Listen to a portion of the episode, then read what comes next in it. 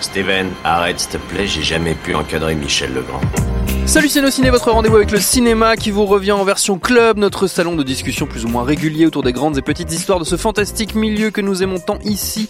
Une heure ou presque pour causer de tout de rien avec mes habituels camarades de chambrée, Julien Dupuis, salut Julien. Salut Thomas. Stéphane Moïsaki, salut Stéphane. Et Perrine Kenson, salut Perrine. Salut Thomas. Et petite nouveauté, nous avons un invité avec nous, Thomas Zabo. Bonjour Thomas. Bonsoir. Co-réalisateur avec Hélène Giraud de la saga Minuscule dont le deuxième volet, Les Mandibules du bout du monde, sort ce mercredi au cinéma. Merci beaucoup d'être venu faire un tour dans ce No Ciné Club. On va causer entre autres de Minuscule 2 évidemment, mais aussi du grand Hayao Miyazaki, de la place du cinéma d'animation dans les grandes compétitions. C'est le No Ciné Club 13e du nom et c'est parti. Tu fais un amalgame entre la coquetterie et la classe. Tu es fou. Enfin, si ça te plaît. Et avant toute chose, donc je le rappelle, pendant que Julien Dupuis ouvre sa bière et nous fait une petite sonorisation au passage, si vous nous suivez donc en direct sur Facebook et YouTube, vous pouvez interagir avec nous dans les commentaires, interpellez-nous, posez-nous des questions, on tâchera de répondre au meilleur. C'est promis. Euh, bon, vu notre générique, avant toute chose, on était un petit peu obligé de dire un mot sur Michel Legrand qui nous a donc quitté euh, ce week-end, mais personne autour de la table n'a envie de parler de Michel Legrand. Stéphane, tu, toi tu kiffes, c'est lui qui a fait la BO d'Anaconda, donc euh, forcément, ça, ça, crée, du lien. Hein. C'est quand même. Non, mais en fait, j'avoue que ouais, je, moi je pensais qu'il était déjà mort. Hein. ah, c'est épouvantable. C'est un bel hommage. Ah, la deuxième mort. De non, mais en fait, tu me, lances, tu me lances sur un truc, mais la vraie phrase, c'est que c'est vrai que moi, j'ai jamais trop aimé la musique de Michel Non, mais je crois qu'on est, on est, on est, tous un peu dans, dans ce cas-là. Non, non, Perrine, malheureusement. Beaucoup, je crois. Non, Perrine, non, non, non, non, non. Non, non, j'apprécie, mais c'est pas, c'est pas quelque chose que j'écoute pour me bercer. Je me mets pas la BO de, de Podane ou de, ou des parapluies de Cherbourg. Euh, mais après, voilà, je les connais bien et c'est très bien en ciné karaoké, par exemple. Si on fait un petit ciné karaoké, c'est hyper sympa. Et je l'avais vu une fois en concert sur une terrasse à Cannes et c'était en 2017 et il était encore bon pied bon oeil et c'était très très agréable de, de l'entendre fredonner euh, les moulins de mon cœur etc au piano. C'était vraiment très très chouette. Donc euh, après oui je suis pas une euh, une adepte absolue euh, de, de, de, de, Michel Legrand. Je connais pas tous ses tubes par cœur et je connais pas euh, tous les films de Jacques Demy qu'il qu'il a fait mais qu'il a sonorisé notamment. Mais voilà forcé de, de reconnaître hmm c'est bien parking. Parking c'est Francis Huster. Francis bah, quand même quoi. C'est alors c'est Charles Berling ou Francis Huster? Moi je les confonds. Non non, c'est avec Huster. D'accord. Avec le diable et tout. Si tu te poses la question spéciaux en France quoi. D'accord, OK. Très bien. Très bien, très bien. Euh, Thomas, euh, je vais pas vous demander ce que vous pensez de Michel Grand, vous inquiétez pas, mais peut-être un mot euh, sur dans minuscule la place de la musique et il, est content, il est content. il s'est dit ça part ça part mal. Non mais sur la place de la musique au cinéma, ça me fait une transition du feu de dieu parce que dans minuscule, on peut dire que la narration est drivé par la musique euh, essentiellement? C'est exactement ça. J'aimerais dire un petit truc comme sur Michel ah, Legrand. Quand même, quand même. Euh, je peux comprendre que les gens aiment Michel Legrand, mais moi j'aime pas trop. Euh, par contre, on peut dire quand même qu'un été 42, c'est le, le, vraiment la, musique est vraiment bien quoi. Voilà, voilà j'arrête sur Michel Legrand. et, ce sera tout sur Michel Legrand. Et la musique de minuscule, oui, effectivement, c'est, elle est très très présente et très importante parce que c'est c'est pas uniquement quelque chose qui est qui est figuratif, enfin c'est pas quelque chose qui est visuel, enfin qui accompagne les images, c'est vraiment une couche de narration supplémentaire quoi. Donc on a vraiment travaillé comme à l'ancienne, quoi, comme les, les, les scores euh, à la, à la, John Williams, vraiment les, les films hollywoodiens. Quoi. Mm. Ça intervient à quel moment dans la, dans la fabrication du film, justement, le, cette, euh, cette réflexion autour de la musique? C'est très très en amont ou c'est un peu plus tard dans, la, dans le processus de fabrication Ça arrive très très tôt, euh, quasiment à l'étape de, même du storyboard, même quelquefois à l'écriture. Euh, il arrive que j'ai déjà des, des, idées de morceaux que j'aimerais entendre. Et, et dès qu'on fait un, une animatique, euh, dès qu'on met le storyboard en, en, image, en, en image je, je colle très vite euh, des musiques. Alors ça peut être aussi bien des musiques euh, de films que des musiques classiques. Et, euh, et c'est jamais, c'est, enfin c'est jamais gratuit. C'est-à-dire que j'utilise ce, ce, ce truc-là. C'est de la musique temporaire en fait. Mm. Et j'utilise ça pour pouvoir donner vraiment des indications assez précises sur les sur les intentions euh, que je veux faire passer dans les émotions euh, de ce qu'on raconte. Donc euh, ça vient assez tôt, ça vient assez tôt. Est-ce que c'est un moyen aussi de, pardon Julien, euh, je, te coupe la parole complètement. Est-ce que c'est un moyen de, de, aussi de tisser des liens avec euh, avec la, votre cinéphilie à vous, de faire des rappels parfois, des petits clins d'œil à, à des films que, que vous aimez et qui, qui vous accompagnent, qui ont qui ont pu peut-être influencer votre cinéma? Euh, Non, ça, non. autant ça marche sur, quand on écrit les scénarios, il y a des il y a des références qui arrivent naturellement. Autant sur la musique, pas du tout. J'utilise vraiment la musique comme un outil qui me permet de communiquer euh, avec le musicien. Alors évidemment, euh, je, comme j'adore la musique de film et que j'adore les films, du coup, euh, je vais chercher des, des, Ouais. des, des choses que je connais, que j'ai entendues déjà dans d'autres films. quoi. Julien.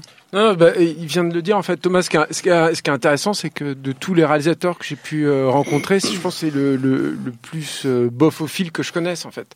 Thomas, à chaque fois que ça veut dire qu'il aime les bofs. qu'il aime les, les, les, les films. musiques de Voilà, les ouais. Non, mais à chaque fois, il y a des, il y a, y a- quand, quand je t'ai vu bosser, à chaque fois, il y a,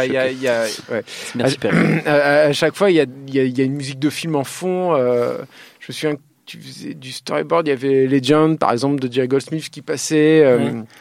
euh, je, enfin, voilà. euh, du coup, j'ai même découvert des, des choses et tout, mais euh, voilà. Et, et justement, comment ça se passe l'échange avec, euh, parce que là c'est euh, Mathieu Lambollet le compositeur, et donc comment ça se passe l'échange avec lui euh, pour la création? Est-ce que quelle est sa part à lui dans, dans vos discussions? Qu'est-ce que lui il apporte Parce qu'en fait aussi, ce qui est intéressant, c'est de voir que chaque animal dans dans minuscule a son propre thème, un petit peu qui va être décliné en fonction de l'action, etc.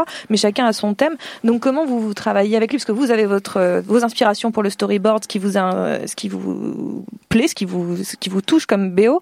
Mais euh, lui, il a son travail de compositeur. Donc comment vous, avez travaillé ensemble tous les deux? Euh, bah, je lui fais écouter une première fois les, morceaux que j'ai calés sur les images. Et, euh, et évidemment, sur ces morceaux, dans ces morceaux-là, il y a déjà des thèmes, il y a déjà des choses qui sont écrites qui sont, qui sont très, euh, très marquées, parce que ça, ça appartient à d'autres narrations. Ça, John Williams, par exemple. Oui. Euh, alors, j'évite euh, les thèmes qui sont trop connus, mais c'est immanquable, il y a forcément des thèmes. Donc, du coup, je, je demande aux musiciens, et là, c'était euh, c'était Mathieu, d'oublier, en fait, la, la, cette bande sonore.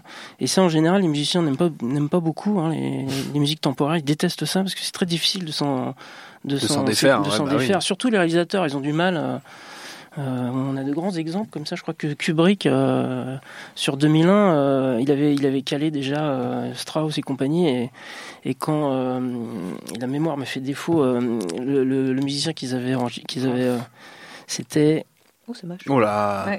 Le quiz, le quiz, c'est Ah, après. le hein. quiz, le quiz commence. Kubrick, on a beaucoup Et- exagéré. Faut euh, honnête, hein, donc, euh, À part le Et, voyage euh, sur la et du Lune. coup, bah, il a gardé, il a gardé les grand-chose, musiques temporaires qu'il avait mis. euh, Enfin, ça, c'est le- l'exemple typique. Ouais, d'un Et, euh, réel incapable et donc en fait, ce que je demande à Mathieu, c'est d'écouter une première fois et euh, et ensuite d'écrire des thèmes euh, par personnage, par séquence quasiment. C'est des leitmotifs et c'est euh, c'est même des c'est- il y a des lieux qui ont leur thème. Et donc ça, c'est quelque chose qui voilà, lui, il accepté de le faire et euh, et il a, il a très très bien fait. Et, la musique temporaire était hyper pratique sur ce projet parce qu'il a eu quatre mois pour. euh, il est arrivé un peu tard sur, sur la prod. Et il a eu quatre mois pour tout faire. Donc euh, la musique temporaire, ça a vraiment été un élément hyper pratique pour aller vite. Quoi. On, a, on s'est déjà un petit peu avancé donc sur notre premier sujet, c'est donc évidemment la sortie de Minuscule 2. D'ailleurs, je vous recommande, outre le film, les deux superbes livres signés par mon, mon camarade et néanmoins ami Julien Dupuis. Je les montre à la, à la caméra si vous nous suivez. Il est à l'envers.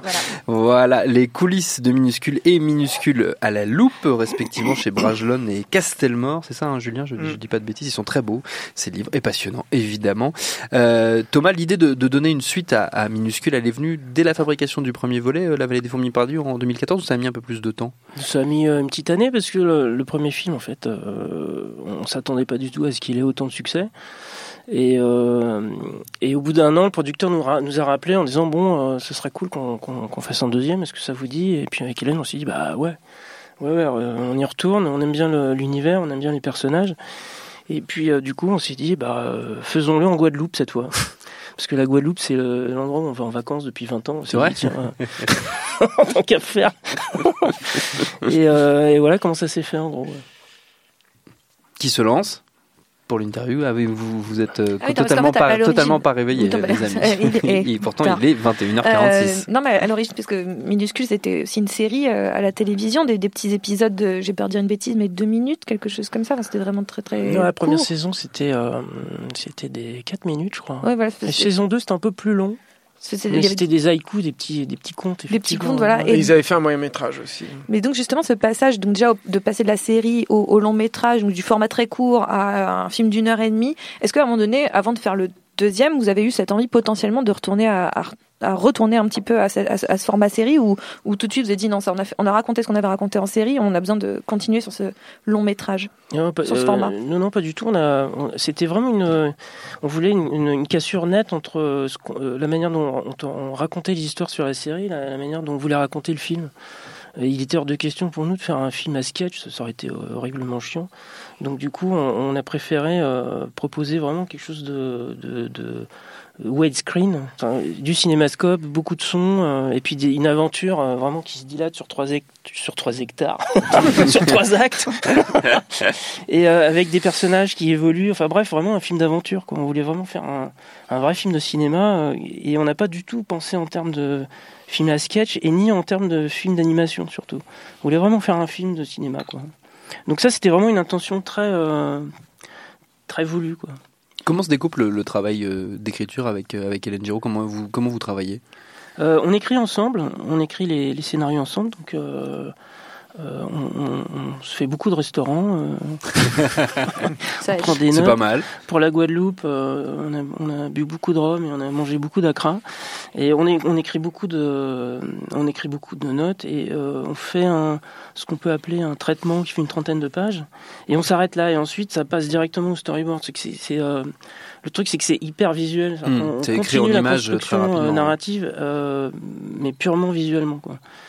Et, et on rajoute encore des, éléments. euh, et, euh, et à partir de là, ensuite, on se divise le travail en deux. C'est-à-dire que elle, est plus axée sur la direction artistique, donc elle va s'occuper de tout ce qui est design. euh, mais on en voit beaucoup dans le bouquin les designs des personnages, des décors, le look général du film.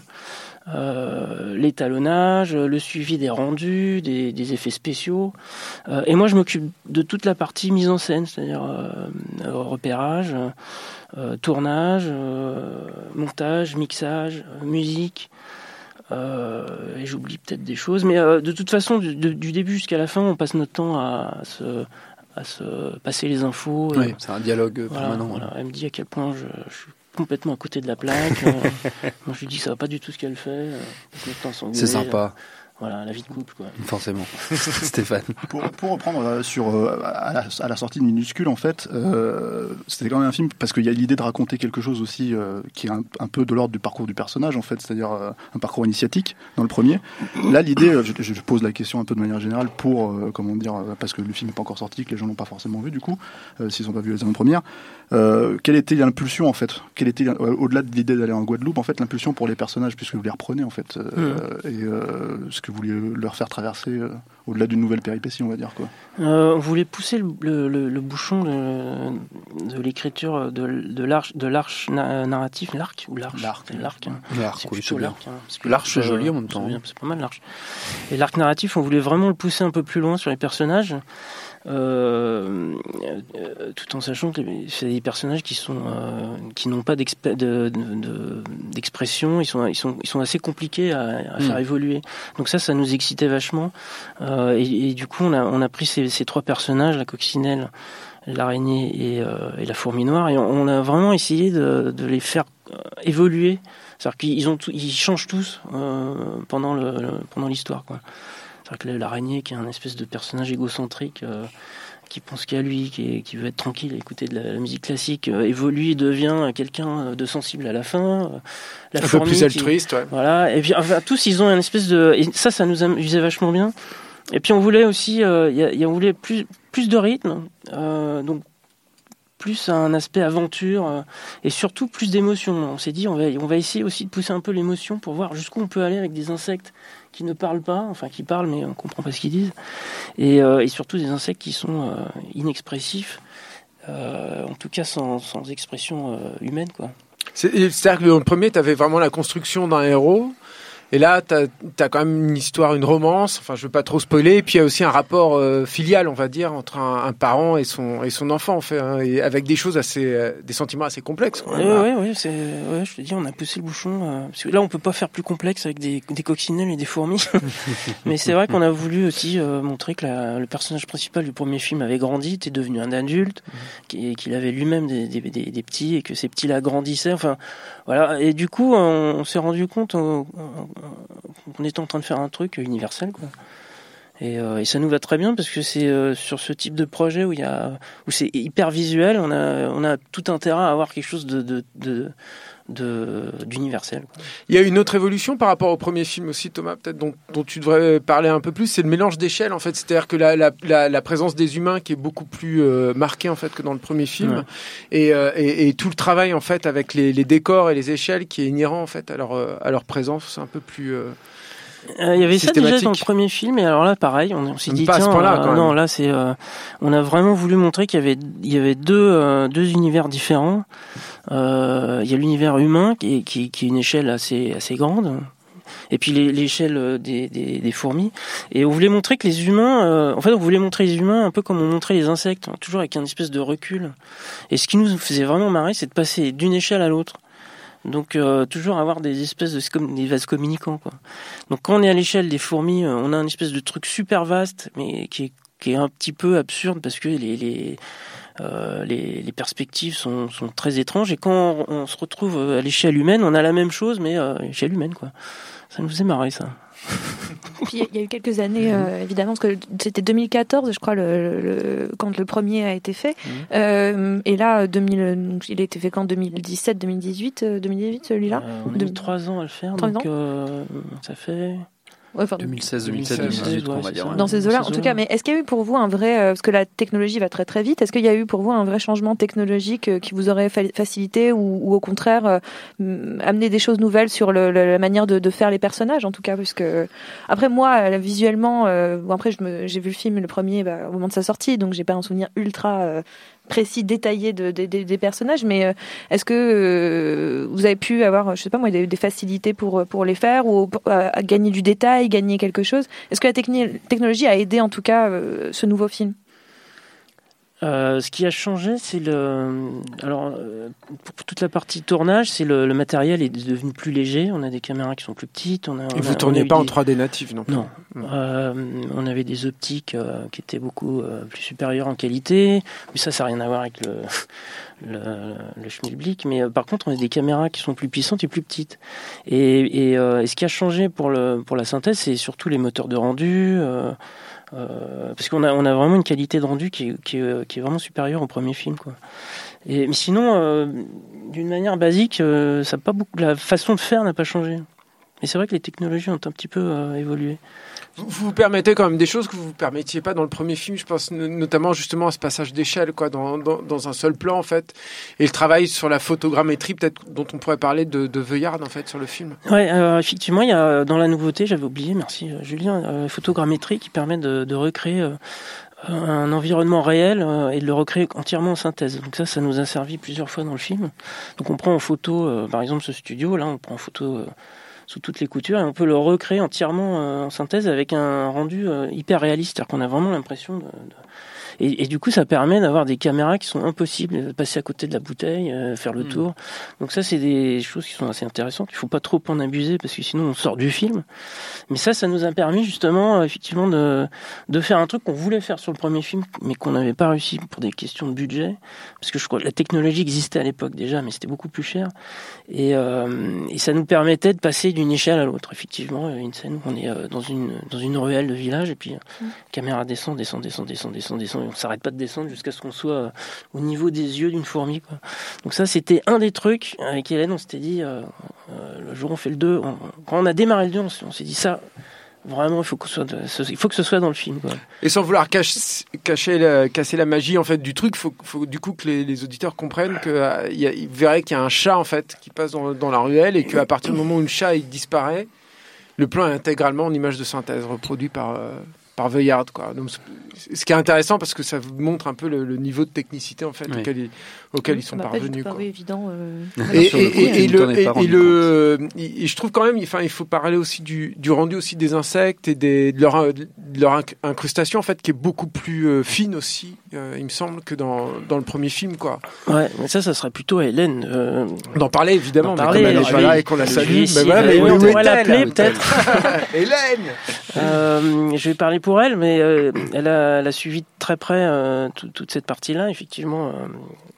Et elle, a, fait très attention à ce que les, textures des insectes ne soient pas trop réalistes. Mais ça, c'est quelque chose qu'elle avait déjà fait sur la saison 1, saison 2 et même sur le premier film.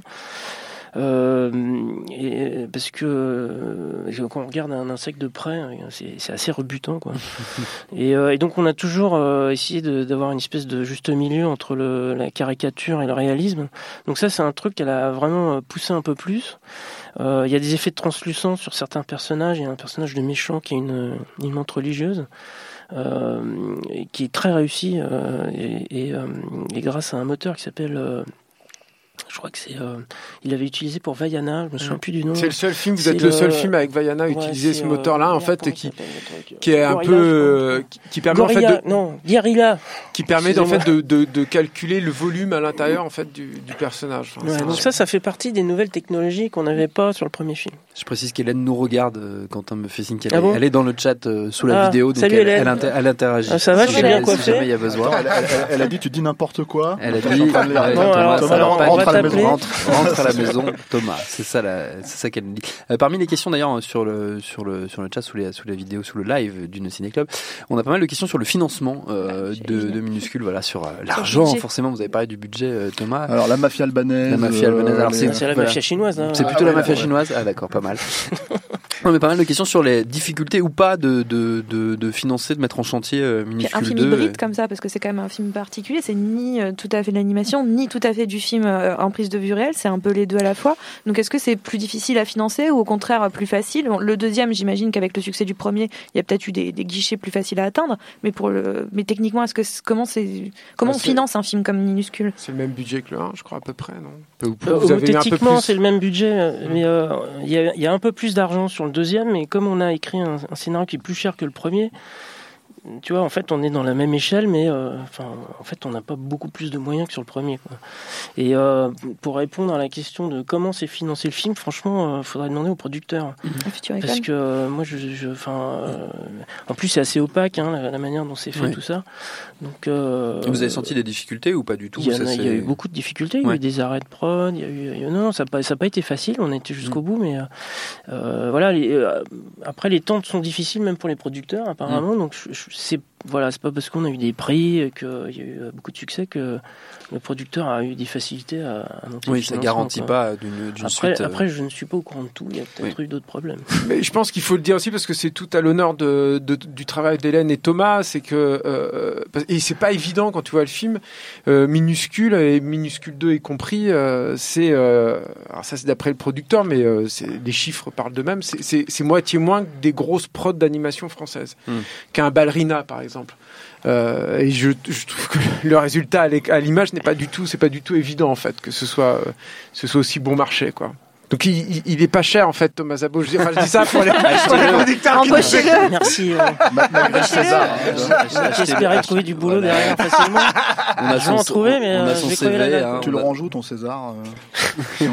Ah, c'est la question qu'on me pose à chaque fois. Toilettes, euh, Je pense que j'en ai fait. Je crois que. Non, il Ah bah bravo. il est sur une étagère, moi je il, est, rangé, il est rangé. Moi, je pensais que tu pensais que tu prenais des selfies tout le temps avec. C'est En un tout cas, peu le genre. On a le CV de Thomas Zabon s'il y a besoin. Voilà, s'il si, cherche du travail, voilà, il ne sait pas trop quoi faire. Euh, le No Ciné Club continue, vous savez, c'est la tradition. Avant notre prochain sujet, on joue. Show me what you got.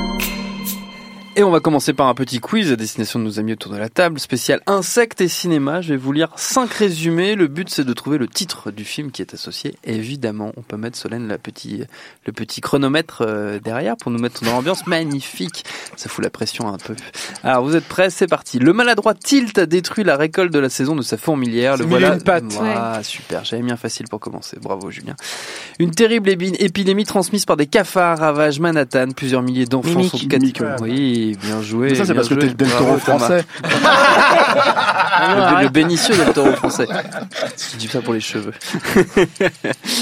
euh, au 24e siècle, une armée d'arachnides se dresse contre l'espèce humaine. Starship et c'est Troopers. Troopers. Oui, vous êtes fort. C'est un peu facile. ce- ce Oui, bah ça va, je peux pas mettre que des trucs horribles. Au cours d'une expédition en Amazonie, un Anaconda. photo... Non. pas loin, pas loin. Au cours d'une expédition en Amazonie, un photographe est piqué à mort par une monstrueuse araignée qui s'introduit par la suite dans son cercueil. Elle est ainsi rapatriée en Californie. Bientôt Ah. plusieurs Ah, morts suspectes. arachnophobie Oui, Euh, c'est arachnophobie. Starship Troopers, c'était la question d'avant. euh. Arachnophobie qui s'inscrivait dans la lignée des, des oiseaux et des dents de la mer sur l'affiche quand même. Ouais. C'est le film de Frank Si peu. Marshall. Ouais, un Qu'on grand- salue, hein. grand film, Bah, oui. Il a quand même fait Congo, quoi. C'est Merde, vrai. Congo, C'est vrai, qui, qui- qui- qui se rapproche Mais probablement je de comprends Marocco pas. l'année prochaine. Voilà, c'est ça, c'est ce que j'allais dire. quoi. Je, je, je ne comprends Ce pas. sera quoi, la qui- 2020 qui de Stéphane hein. Moïsakis. Ce sera. Frank même- Marshall, c'est un bon producteur quand même en même temps. Bah, Oui. Congo, c'est un très bon film. Excellent. excellent, mais ça vaut Ici, pas. c'est vous l'espèce en danger. Parce qu'on avait fait un, un jeu, je me rappelle. Ça vaut pas Anaconda quand même. Euh, dernier résumé. William Bill Lee est un exterminateur qui découvre que sa femme lui dérobe de l'insecticide pour usage récréatif. Victime d'hallucinations causées par son exposition répétée à la poudre à vermine, il s'imagine être un agent secret et son supérieur, un insecte géant, lui confie la mission de tuer sa propre femme. Ouais, c'est euh, Fast and Nu. Oui, c'est le Ah bah oui, bien tout à sûr. fait. Tu dis ça comme si c'était frappé au coin de Non, l'évidence, parce qu'en fait, Stéphane. pendant deux secondes, j'ai failli dire bug euh, de William Friedkin. Ah, j'ai j'ai failli le mettre dedans, mais ouais. non, non, non, non, non, effectivement. Bravo, bravo à tous, vous avez tout trouvé. C'est, je crois que c'est la première fois que vous trouvez Après, il tout. y a de la BO. Donc, Et après, il y, a un- il y a un blind test BO, ouais, tout à fait. Mais d'abord, on, va passer au, au- on va passer Ils au ont- deuxième Comment sujet t'as dit d'abord. Très, très- Beaufophile. Beaufophile. Oui, beaufophile. Je rappelle que ça veut pas dire qu'on aime les beaufs, mais plutôt les bandes originales Deuxième de fois, films. Deuxième fois, mais ouais, mais la première fois, vous n'avez pas ri. Donc la deuxième fois non plus, Il d'ailleurs. aime les films Mais tu vois, j'avais pas j'avais pas entendu ta Ouais. blague en fait. Mais qui était- elle est bien pourtant. Mais je maintiens, Thomas. Zabo est un grand beaufophile. Il aime beaucoup le score de- du Flash Gordon. Et Homer Simpson. Voilà. Voilà, donc ça veut, ça veut tout dire. On reste sur notre thématique animation pour se demander là tous ensemble s'il ne serait pas temps d'en finir avec les catégories spécialement dédiées au genre dans les grandes compétitions. Est-ce qu'on a encore besoin en 2019 d'avoir une case à part dédiée à l'animation pour les Césars, les Oscars et consorts Est-ce que tout bonnement on ne pourrait pas souhaiter que ces films concourent avec le live action puisqu'après tout ils méritent les mêmes attentions? T'as vu Julien, j'ai marqué Julien point d'interrogation sur ma sur ma feuille pour respecter la Non, tradition vu, qui fait non. que qui fait que tu parles en premier, quel que soit le sujet. Oui, Julien oui, bah euh, oui, avis je suis d'accord avec toi. Faut Merci. faire, quoi, en fait. Merci Julien. Non, euh, en fait, euh, c'est- très bizarre et c'est d'autant plus bizarre que le cinéma est en train de devenir complètement hybride aujourd'hui. C'est-à-dire que euh, c'est étrange parce que euh, Minuscule euh, a, a- a- a déjà remporté le César du meilleur film d'animation. Enfin après, je sais pas ce que Thomas en, en- en pense spécifiquement là-dessus, mais mais euh, a remporté le meilleur César du, du film d'animation, mais euh, mais c'est- très compliqué en fait de, de qualifier Minuscule de film d'animation. Ou alors, si tu qualifies euh, minuscule de film d'animation, bah faut être logique, faut aller jusqu'au bout, et euh, faut qualifier euh, Avengers par exemple de film d'animation. Oui, Parce vu que, la part des films qu'il y Bah, a dedans. Avengers, la, la, toute la fin en fait, il y a énormément d'animation, et je parle pas de performance capture en plus, hein, là, je parle de d'animation par image clé, etc. ouais. C'est-à-dire que euh, on, on voit bien qu'il y a un- une tendance du cinéma, en tout cas euh, à Hollywood, si ce n'est dans le cinéma, euh, disons plus intimiste, plus indépendant, de- de- d'aller vers une hybridation de plus en Mm. plus forte. Et, euh, et, et du coup, cette euh, catégorie du film d'animation est très, est très étrange. Mais de Mm. toute façon, c'est c'est assez bizarre de voir ce que les gens considèrent comme euh, cinéma d'animation, en fait. C'est-à-dire, euh, Mais ça fait très euh, la catégorie du film pour enfants. Mais Bah, vu, euh, mais vu, régulièrement, vu, le- vu de, Bah, alors en de plus, il y a, ce- il y a, y a ça, cette- il y a- ce- cette confusion il y en a cette plus, enfin, cet confusion-là, amalgame Bah, régulièrement, oui, voilà, le film d'animation, il est considéré comme, comme synonyme de pour enfants. Il suffit Mm. de voir la difficulté qu'ont la plupart des films d'animation, euh, euh, comment dire, pour jeunes adultes ou Mm. pour adultes. Ils ont des difficultés de financement, ils ont des difficultés en salle. Je veux dire, les derniers qui ont marché euh, techniquement estampillés adultes ou, ou, ou jeunes adultes, c'était euh, c'était Valsa avec Bachir et euh, Persepolis, quoi. Ouais. Donc et, et à chaque fois, d'ailleurs, il y, a un- y, a un- il y a un forum qui a lieu en mars comme ça qui s'appelle le, le, le Cartoon Movie, euh, où c'est un forum de financement de, de, de films d'animation.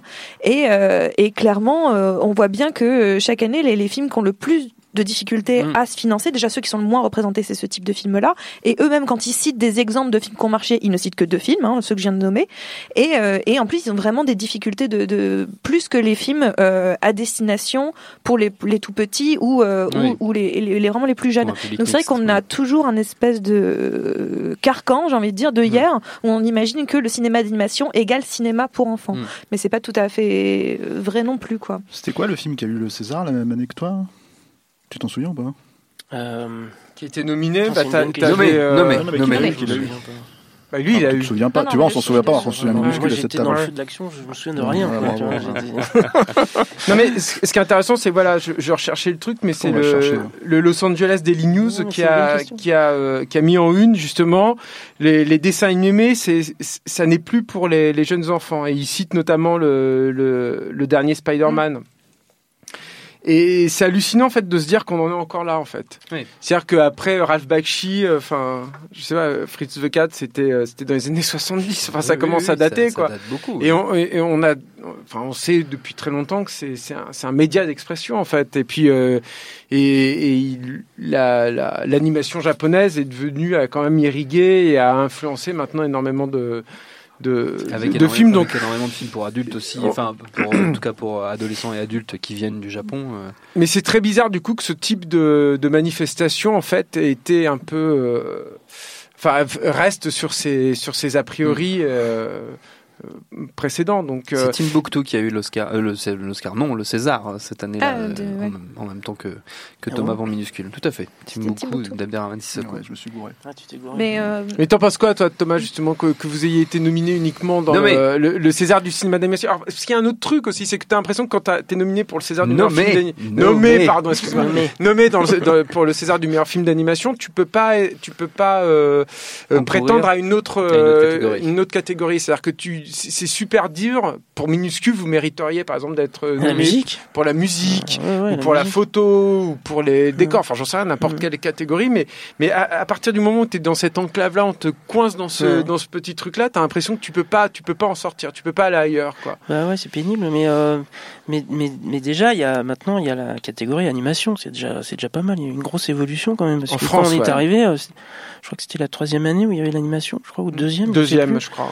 Donc tu vois, il y a une, voilà, c'est- faut, faut prendre les choses d'une manière positive, mais c'est vrai que c'est quand il y a quand même encore du travail parce que, par exemple, quand euh, et encore cette année, j'ai vu euh, quand il, quand il présente le, le, le film nommé, euh, il y a le film et il y a le court métrage en, en même même temps. temps, ouais, ça. Donc euh, ça, ça, le même temps de fait parole. un, ça fait un pataquès, c'est pas possible. Ah Nous, euh, par exemple, à l'époque où on avait reçu le César, ils s'étaient trompés. C'est-à-dire qu'ils avaient gravé euh, meilleur court métrage minuscule. Enfin, ils avaient fait un truc complètement euh, délirant. Et, et ça, Et par contre, c'était pas sur Twitter, contrairement à Moonlight. Et, C'était moins visible, c'était moins Ça, ça visible. fait bravo, quoi. Bravo la France. C'était qui, euh, c'était qui qui, s'est gouré dans les enveloppes là Ah, je sais pas. C'est même pas une- c'est- c'est pas une non, vieille non, star. C'est pas une vieille, C'est- vieille star, une star vieillissante là. euh, euh, C'était pas Francis Huster.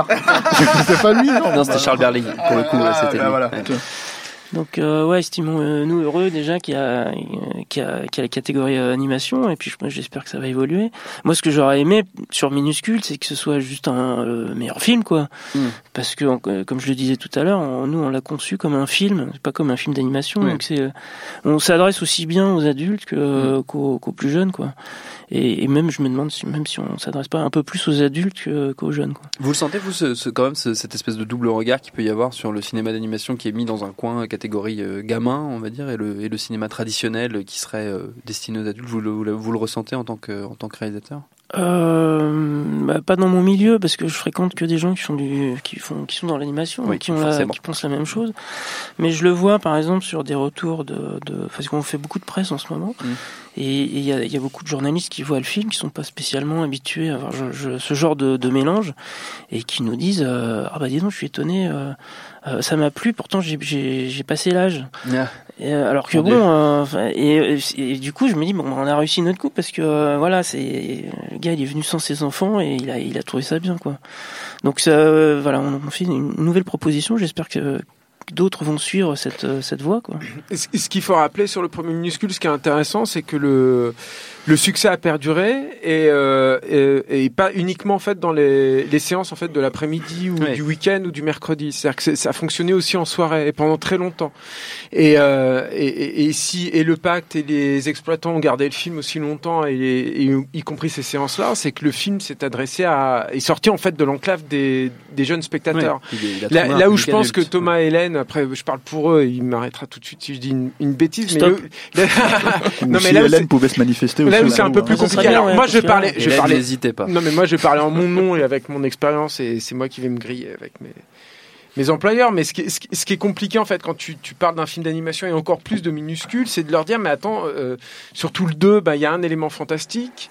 Euh, Il y a des références qui ne s'adressent définitivement pas aux enfants, mais euh, il y, a, il y a des, des, des choses qui viennent de Apocalypse Now, de, de, de Predator, euh, de donc euh, de Guillermo del Toro. Bon, euh, donc, euh, mais mais et, et, et du coup, il y, a un- y, a, y a un autre niveau de lecture en fait pour pour les grands. Enfin, minuscule, c'est aussi un vrai plaisir de de cinéphile, c'est-à-dire que Hélène et Thomas, ils ont un bagage euh, cinéphilique euh, qu'ils font euh, fructifier, qu'ils font partager en fait à travers le film et qui euh, dépasse les petits Mickey pour les enfants en fait. Euh, mais c'est c'est vrai que c'est très très compliqué euh, de, de faire passer ça en fait. Mais j'ai C'est- l'impression- surtout c'est très dur de faire sortir des ornières ça quoi. Surtout que j'ai l'impression qu'il y, a eu- il y a eu pas mal de films qui justement avaient cette ambition-là de, de, de sortir euh, le cinéma d'animation de, de, de cette enclave enfant, mais que on y revient sans cesse un petit peu, quoi. Ah, parce que encore une fois, ils ont du mal à exister. Les gens vont pas forcément les voir non plus. Mm. Et il y a, mais il y a. le Regarde problème- Spider- New le- pour le coup. Spider-Man, lui, c'est Mais assez c'est pas, un- c'est pas un carton atomique non plus. Non, mais ça a plutôt bien marché. Ça a plutôt Ça bien marché, mais particulièrement aux États-Unis. Spider-Man. Mais euh, oui, puis c'est Spider-Man. Mais après, ce qui, il n'y a pas que les prix. En fait, il n'y a pas que le problème des Césars ou de, ou de ce type de catégorie. Non, non, c'est Moi, j'ai un problème de festival aussi, c'est-à-dire Ah que oui. dans les festivals, il y a de, il y a, c'est rarissime qu'un film d'animation soit en compétition officielle. T'en as Face- un. Oui, un alibi en général. Parfois, il y a ouais. un alibi et encore. Là, c'est de- euh, je prends Cannes. euh, le- ça fait je sais pas combien de temps qu'on n'a pas eu un film d'animation en compétition officielle Mm. euh, face aux autres et jugé pas du tout en pas en sélection officielle et hors compétition. Non, non, face aux autres et jugé au même niveau. Il y en a très très peu, très rarement. Donc en fait, je pense que c'est une problématique. Il y a aussi un travail d'éducation à faire aussi au niveau des festivals, montrer que ces films-là sont aussi des films à juger au même niveau que les autres. Donc il y a après aussi, c'est peut-être une manière pour enfin de de, de, de, de leur donner une, une, une place et une visibilité. Après, Oui. je sais pas, il y a aussi il y a aussi cette contrepartie qui est que oui, on les euh, on les juge pas tout à fait au même niveau, mais au moins on leur donne une forme de visibilité. Donc je sais pas trop, mais c'est vrai que dans le cadre d'un film littéralement comme minuscule, mais je pense aussi à l'année dernière, il y a Crise de Suisse qui est sorti, ou là il y a Another Day in Life qui est sorti récemment, ou euh, ou en fin d'année dernière, qui sont des films hybrides aussi qui mélangent animation, mais pour le coup une animation beaucoup plus euh, Réaliste. non, Enfin, non, non, justement pas du tout. Au contraire, c'est vraiment de la, c'est de la. Oui, 3D mais t'as- fait 2D, ouais, euh, enfin, Enfin, mais je veux dire, c'est pas mignon, quoi. non, c'est pas mignon. Puis surtout, c'est pas, c'est pas, on n'intègre pas l'animation dans de, dans de la prise de vue réelle. Là, c'est vraiment les deux sont séparés, mais Mm. c'est hybride parce que les deux se côtoient dans le même film. Et ces films-là sont sortis aussi, et ces films-là ont du mal ont du mal à exister. Clairement, enfin, euh, les films n'ont pas fait, euh, n'ont pas une presse très, pas une grande visibilité Hmm. et euh, pas eu euh, énormément d'entrées, parce qu'en plus ils ont des sujets difficiles. On pense que le cinéma d'animation pour adultes, que ce soit des sujets difficiles. Bah, la preuve, euh, minuscule pas des masses, non? Enfin voilà, Oui. pour conclure, parce qu'on a beaucoup parlé, je, je crois qu'on a déjà abordé le, un peu cette problématique-là en plus dans le club, mais, euh, mais euh, tu vas sur Allociné. Alors je sais pas si c'est le cas de Minuscule 2, mais je crains que ce soit le cas aussi. Euh, T'as genre animation. Ah ouais. C'est quand même hallucinant. Enfin, tu vois, euh, c'est, euh, comment tu peux considérer que le, le support, c'est, comme si tu mettais genre euh, Oui. cinéma muet. Genre animation, ils ont mis pas que animation, ils ont mis animation, aventure, famille. Est-ce que ça te va? Aventure, oui. Ça me va, euh, du moment que les C'est déjà un peu euh, mieux, Du tu moment que vois. ça donne envie aux gens d'aller le voir. Oui, hein. T'as un sûr. César, toi. Voilà, voilà. ça, ça, ça, ça, du pognon, un César, et puis voilà, c'est tout ce qu'on veut. Bravo, Mais sur, bravo, sur, Thomas. euh, euh, t'as d'autres projets en fait que on va dire des films d'animation pour euh, Ouais, regrouper ouais, le truc. ouais. Et, Oui. et du coup, quand tu les proposes, euh, comment t'es perçu à ce moment-là? Ben, jus- jusqu'à jusqu'à jusqu'au premier minuscule, ça a été c'était un peu difficile parce que j'ai toujours eu une, une étiquette de, de mec qui faisait du dessin animé. En plus, je, je viens du cartoon. J'avais fait les zinzins de l'espace. J'ai fait pas mal de Oogie, euh, des choses comme ça. Du coup, j'ai voilà, c'était un peu ma spécialité de. de- Il y a eu une hola en régie quand, construire. quand tu, quand ah tu as bon dit les zinzins de l'espace. euh, donc en fait, euh, voilà, je sais construire des gags et tout ça. Donc j'étais vraiment souvent appelé pour ça. Et euh, évidemment, quand euh, quand, quand tu as cette étiquette-là et que tu proposes de faire un film d'aventure euh, en live avec des acteurs et tout ça, on, on te rigole doucement euh, au visage en disant ouais, euh, ben, fais-nous un gag et puis on verra après quoi. Mm. Et, euh, et étrangement, depuis le succès du premier film, on commence à avoir des propositions vraiment sérieuses par rapport à ça. Donc euh, c'est ouais, c'est plutôt positif dans cette direction-là. Donc c'est en- c'est en train de bouger. Euh, Peut-être aussi parce que minuscule, euh, bah, c'est ni de l'animation ni vraiment du live, c'est un mélange. Donc euh, Et puis surtout, il y a, y a, j'ai l'impression que ce qui, enfin, on a eu des propositions suite au fait qu'il y a des producteurs qui ont été sensibilisés par la, la narration, en fait. Oui. Le fait de raconter une histoire euh, d'une heure trente sans aucun dialogue, j'ai l'impression que c'est un truc qui impressionne. Donc du coup, on a des propositions et puis voilà, j'espère que, j'espère que ça va se faire, quoi. On espère aussi. Mais donc, il y a des vraies difficultés, euh, même au sein du milieu. Il y a il pas une très grande porosité Non. entre le monde de l'animation et le monde du, du, du film en live action, quoi. Non, c'est euh, ça bouge un peu, mais euh, mais il faut vraiment se battre, il faut vraiment prouver que qu'on peut passer de l'un à l'autre. Et Aux États-Unis, ça commence à venir. Hein. Oui, il y a Euh, des, des réalisateurs de films de live ouais. action qui font du, l'animation. bien sûr. hein. Mais c'est le- l'inverse, c'est un peu plus compliqué. Bah ça oui, arrive, mais hein, Guillermo mais, del Toro, par exemple. Ouais, ouais, bah Non, ouais, mais- non, mais ouais. Guillermo Il va notamment, faire Pinocchio, hein. je pense, lui, non Ouais. Non, mais je sais pas ce qu'on te compare beaucoup avec lui, c'est pour ça. Il va pas faire Pinocchio. Je rappelle que tu es le Del Toro français, Voilà. Ah, selon c'est- Stéphane. Ah bon, ah, d'accord. C'est pas de moi, hein. Très bien, très bien, très bien, très bien. Euh, on enchaîne les amis, mais avant notre prochain sujet, évidemment, encore un petit jeu. Show me what you got. Et comme d'habitude, c'est donc un jeu musical. On va causer de Miyazaki dans un instant. Et comme je suis un effroyable tortionnaire, j'ai prévu un blind test dédié entièrement. Ça, c'est juste pour maître. Thomas, alors, C'est que pour Thomas, Ah ouais, ouais, au grand maître de l'animation japonaise. Non, mais c'est dur, c'est dur. euh, c'est- Bah, je croyais que t'étais bofophile. Ouais, Faudrait savoir pas- maintenant. hein. Donc 5 extraits de Je 5 chie, quoi. BO de Miyazaki. Je suis Oh pas fan. Peut arrêter de parler sur ma voix quand je parle, s'il vous plaît. C'est comme Michel Legrand. quoi, tu vois. Non, mais Euh, découvre je qu'il n'est pas fan de Joe Hisaishi, mais c'est c'est terrible. C'est. Hisaishi, J'aurais c'est su ça, j'aurais jamais c'est fait ces bouquins-là. C'est un peu le Michel Legrand français, C'est mieux que le grand, quand même. C'est le bordel dans cette émission. Bref, 5 extraits de 5 BO, comme toujours, le premier qui trouve a gagné. Allez, premier extrait. C'est Mononoke. Non. Ah non, c'est euh, le château dans le ciel. Non. Merde. Tu vas toutes les dire, tous les dire du coup.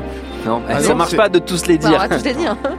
Putain, c'est ouf que je reconnaisse pas si je le connais en plus. C'est Nausicaa? Oui. Bon. C'est Nausicaa. Tout à fait, bravo Pardon Julien Hélène, Dupuis. si tu nous regardes. dans l'ordre, en fait. C'est dans C'est l'ordre, terrible. Non, justement. Mais c'est Non, non. surtout moi, Je parce me que là, fais pas- pour le coup, je le connais. Je vais pas me faire avoir, je les ai pas mis dans Et l'ordre de sortie. tous en même temps. Bah ouais, J'ai c'est pas chiant, entendu hein. le début Ouais. du. du- Ouais, Ouais, il parle ouais. fort. C'est Ah, lui, ouais. puis il y a Dupuis qui hurle en plus, donc euh, c'est Ah ouais, fatigant. c'est ça. Euh, deuxième extrait. Et ça, c'est Shiro. Oui Bah attends. Bravo. Bravo Julien. Non, mais je suis pas un spécialiste. Non, mais je suis très déçu, Thomas. Putain, je suis genre. Troisième extrait, on y va seul. Non, ça, c'est Totoro. Oui, oui, c'est Totoro. Tu arrêtes de frimer, Julien Dupuis, t'es fatigant. Quatrième extrait. Bah, ça, c'est encore a encore- Bah alors, tu, tu nous as mis deux fois l'extrait de Qu'est-ce qui se passe? Yes Une seconde. Merci. Ça, c'est Mononoke. tout à fait. Voilà. Ah Non, Dieu. c'est pas Mononoke. Non, Ah n'importe quoi. Non, non. Ah, si. Ah si, c'est Mononoke. Si, Ah, c'est si, c'est Mononoke. Mononoke, Mais tu ça. m'as mis l'extrait 5, Solène Moulin. Oui, elle, elle, elle, elle Eh a oui. dit, Ah, elle a t'as dit, mis le elle a 5, dit pardon. qu'elle avait mis le 5. Ah, j'ai pas vu. elle a Ah, dit quand qu'elle avait même, mis le euh, 5. tu vas pas me le faire à moi, quand même. Des os, des os. Et on y va pour le 4 Yes. Le vent se lève? Pas du tout. Pas du tout. Ah, c'est Porco Rosso. Oui, Ah, c'est putain. Porco Rosso. Dans la douleur, mais sur le finish. Hmm. Julien Dupuis a encore Je suis- régné sur non, ce mais je suis extrêmement déçu doux, par hein. Thomas Zabo, Ouais. en fait. Tu hein. vois, on Là, il y a dirait une. sorte de, de- de- C'est un pianiste dans un hall d'hôtel, quoi. Ouais, c'est ça, je te dis, ça aurait pu être un. C'est magnifique, cette musique. On a dit, Michel hein. Legrand. Bah oui, c'est Non, ça. non, n'exagérons pas quand même. Euh, Michel Legrand avec de la je trouve. Joe Isa- bah, Ah je suis d'accord, c'est un peu Michel Legrand. Joe c'est un le Michel Legrand japonais, Oh sans les cheveux. Je quitte le studio immédiatement. Très bien, très bien. Bah, merci quand même d'avoir joué, euh, Julien. Ouais. Et les autres aussi, enfin de loin. On attaque Si, avec notre prochain sujet. Oui, c'est ça, notre prochain sujet. Non, je suis dégoûté d'avoir loupé Nausicaa. Et tu l'as quand même trouvé, Nausicaa. Ouais, voilà, ouais. donc ça va, remets-toi. En parlant par-dessus. En parlant par-dessus en même temps et en disant toute la liste des films de Miyazaki. Donc on reste sur notre lancée pour causer justement de Miyazaki qui n'en finit plus de finir comme dirait l'autre puisque revient la rumeur d'un nouveau film signé par le maître en collaboration avec son fils, rumeur lancée par le producteur Vincent Maraval, seule source pour l'instant sur le sujet donc bon, on sait pas trop quoi en penser hein, voilà. Toujours tu subodores exactement. Rien du tout. Attends, attends, tu veux dire quoi sur Maraval? Je dis rien du tout sur Vincent Maraval. Abonnez-vous à son fil Twitter, vous comprendrez. Toujours est-il que le départ à la retraite de Miyazaki est presque devenu une blague et un sujet de réflexion cinéphile. C'est notamment le cœur d'un documentaire sorti tout récemment, Never Ending Man, signé par euh, Kaku Arakawa. Et puis même euh, sans nouveau film à se mettre sous la dent, il reste plein de choses à redécouvrir chez Miyazaki, notamment son tout premier film, Le Château de Cagliostro, 1979 à l'origine, désormais à l'affiche 40 ans plus tard en France. Julien, je crois que tu l'as vu. Oui, bien sûr, plusieurs fait. fois. Oui, non, mais la, la version qui est actuellement en salle. Oui, oui, bien sûr. Mais Thomas Zabo, il aime pas trop, je crois, le château. Il aime pas trop Miyazaki. Moi, je suis pas très Miyazaki. T'es pas très Miyazaki. Miyazaki français quand même. Il est le, il est le tout Miyaz- français. le. Miyazaki français, le Ah, Del Toro français. Bon, faites-vous une image. Mais le- tu l'as vu, lui, le château de Cagliostro Ouais, il y a très longtemps. En fait, ce qui est génial de ce film, Le film n'était pas sorti au cinéma. Non, il euh, est jamais France. sorti en vidéo. Enfin, il est sorti en vidéo, en sorti en 83, DVD, un tout ça, euh, chez Kazé qui avait fait. Je me souviens surtout de l'édition de Kazé parce que c'était une très belle édition et tout. Et il est jamais sorti en salle. C'est vraiment un film à voir en salle. C'est un, c'est un, en fait, c'est un exercice qui va jamais réitérer ultérieurement. C'est son vrai premier long métrage. C'est euh, son vrai premier long métrage, adapté d'une série et tout ça, et c'est lui-même adapté des, romans de, de Maurice Leblanc. Arsène Lupin. Et alors, bon, évidemment, on sent euh, euh, tout euh, l'héritage culturel français qu'il a réussi à, à mieux faire fructifier que beaucoup de, de cinéastes français d'ailleurs. Mais, mais, ce, qui- mais ce qui est génial, ce qui est génial en fait de- du château de Cagliostro, c'est que c'est un vrai. Enfin moi, je pense que c'est comme ça qu'il faut le prendre. C'est un gros blockbuster en fait. C'est un, c'est, c'est, c'est un peu comme si Miyazaki avait fait un James Bond.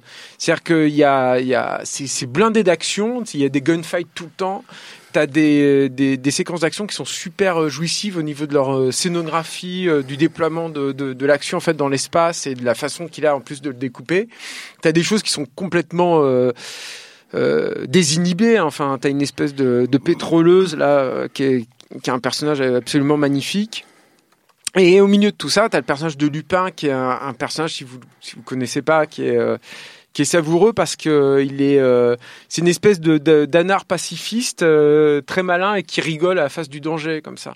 Et c'est c'est finalement un personnage d'action pas pas très fréquent en fait. On voit pas très souvent ce type de ce type de personnage.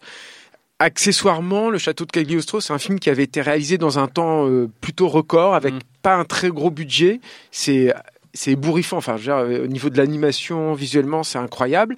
Et il y a une séquence finale euh, qui se déroule à l'intérieur d'une horloge, au milieu de d'engrenages euh, très complexes, euh, qui est qui est superbe, euh, qui euh, aura inspiré. Ça, c'est une c'est une référence que lui-même il cite euh, Del Toro pour euh, le Hellboy 2, les Légions d'or de maudite en fait à la Del fin. Toro qui est le Miyazaki mexicain. Qui est, voilà, Si je qui est lui-même euh, le le, le, Qui est le le Thomas- Zabo mexicain, mexicain, ce sera ouais, le plutôt, ça. C'est. C'est. Et qui sera complètement plagié dans, euh, dans Basile, détective privé des, des studios Disney, euh, à peu près dix ans plus tard. Qui est une belle séquence hein, dans Basile, détective privé, mais enfin bon, euh, C'est- des pouces avec les, Ah, mais non, les doigts. Non, mais c'est évident, c'est évident. C'est évident que les mecs, ils ont vu le château de Cagliostro, voilà, Ouais. euh, avant. Donc voilà, c'est sorti il y a déjà un petit moment et euh, 79. voilà, et, euh, et c'est à revoir après euh, sur Neverending Man. Il y a un truc Ah, qui est le intéressant par rapport à ouais sur le Le documentaire. documentaire est assez critiqué, j'ai l'impression. euh, Sur un Ah manque, bon? manque de distance, euh, semble-t-il. J'ai lu quelques papiers Je assez sais critiques. pas. euh, Moi, ça m'a fait penser en fait à tous les documentaires que la NHK consacre à Miyazaki à chaque fois qu'il fait un nouveau film, qui sont des documentaires fleuves, Mm.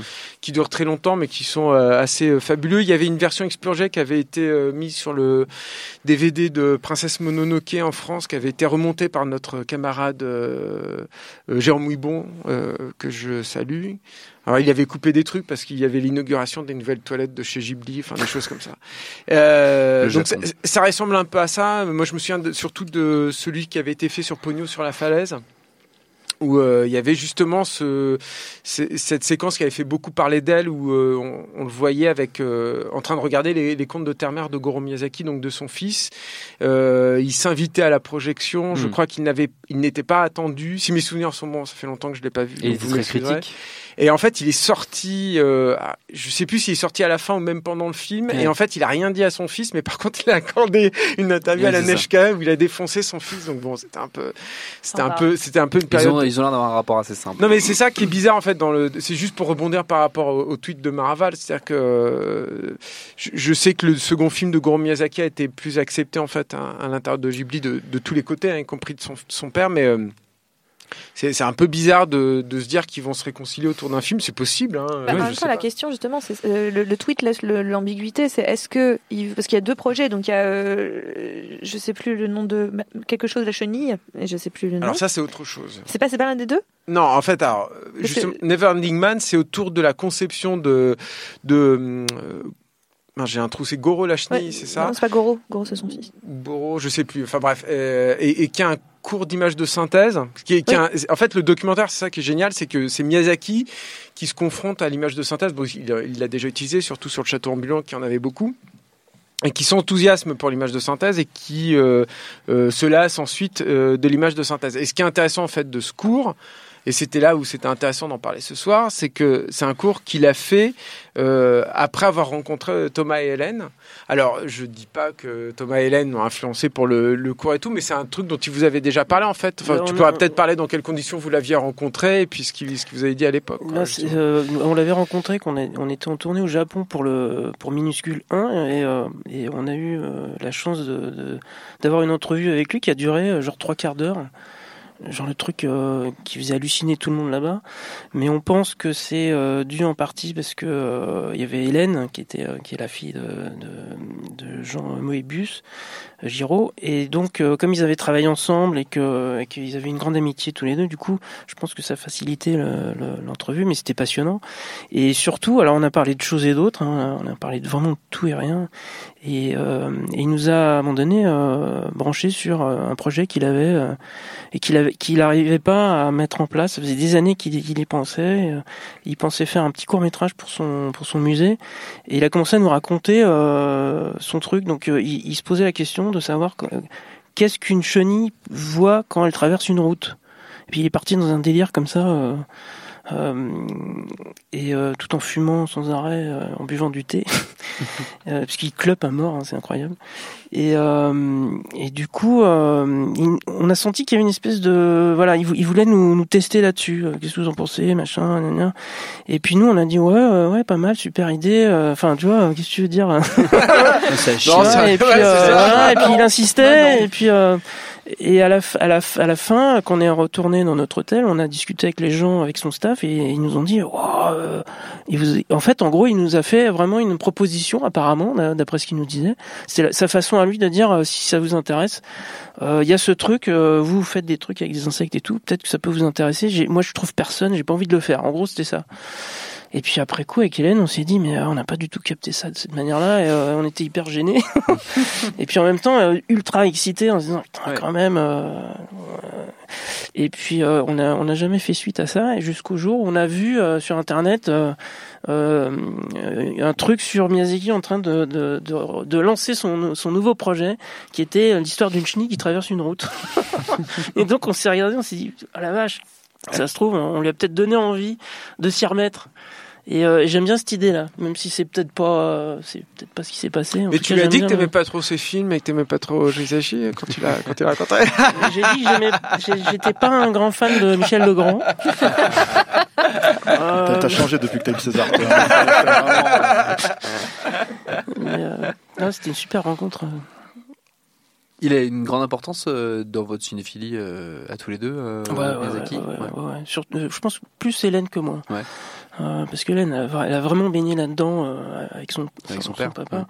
ouais. Et euh, elle a vu très tôt tous ces films-là, parce que lui, il récupérait les VHS à l'époque, donc il les avait vraiment avant tout le monde, avant que nous-mêmes, on les, on les chope en, en, en copie pirate et en laser. J'imagine que tu as dû avoir les lasers de tous les... Moi, c'est c'est Rafik qui me les a montrés. euh, Ah ouais euh, La Pouta la première fois, tu vois. C'est euh, oh, il y a 20, ouais, 20 ans. Et, euh, et c'est vrai que euh, La Puta, Nausicaa, tout ça, c'est vraiment des, des, des claques. Hein, c'est vraiment des propositions d'animation. euh, Justement, on en parlait tout à l'heure.